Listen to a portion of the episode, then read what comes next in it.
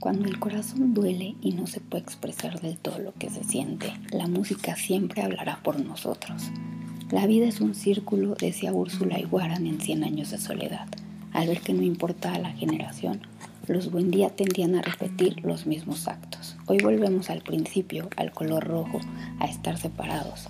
La única diferencia es que ya no espero volver a verte, ya no espero estar contigo, ya no solo existen los kilómetros, no hay una meta, no existe un premio.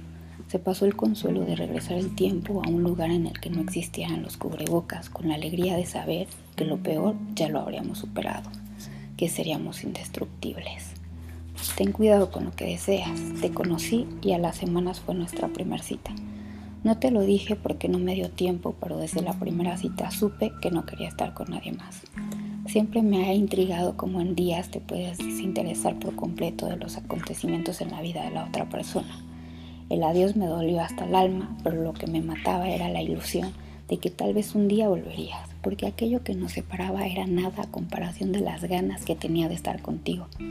Las razones, una distancia de una hora y media en automóvil, se pueden burlar los que sobreviven estando en diferentes puntos del planeta.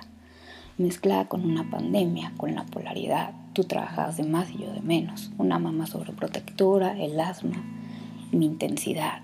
Mi intensidad de obligarte a sentir y ver cosas que solo yo veía, de apresurar tus tiempos, los vistos, la ausencia, mi locura e impaciencia, a lo mejor Razones eran las que sobraban para que te marcharas y aún así esperaba te dieras cuenta.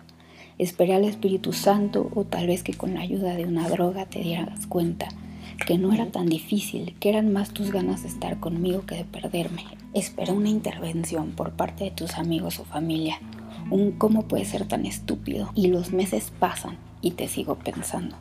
Soñé que me dejabas entrar, pensaba que si tal vez me hubieras conocido primero a mí y no a Daniela, las cosas serían diferentes.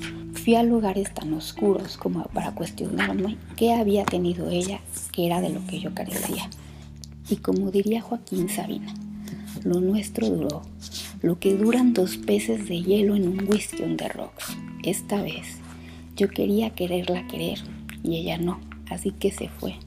Me dejó el corazón en los huesos y yo de rodillas. El tiempo se me iba en imaginar toda clase de situaciones extraordinarias que provocaran un encuentro para poder tener un segundo respiro y prometernos que esta vez esas pequeñas razones no nos matarían. Y como es de esperarse, te llamé para escucharte decir que todo esto no era más que una cruel broma, pero no contestaste.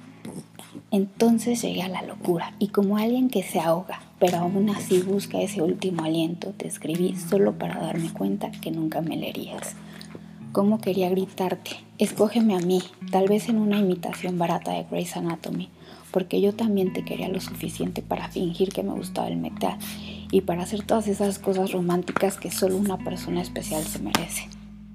Me quedé con todo eso que no pasó, sin poder escuchar aquellas canciones que te dediqué, con muchas palabras en la boca extrañando el poder contarte cada pensamiento, con ganas de tocarte, de ver tus ojos, con tus estúpidas canciones de metal en mi Spotify. El problema es que estás enamorado de alguien más, debería ser yo, con ganas de escuchar el famoso no te merezco, seguido de una coma, pero haré todo por merecerte.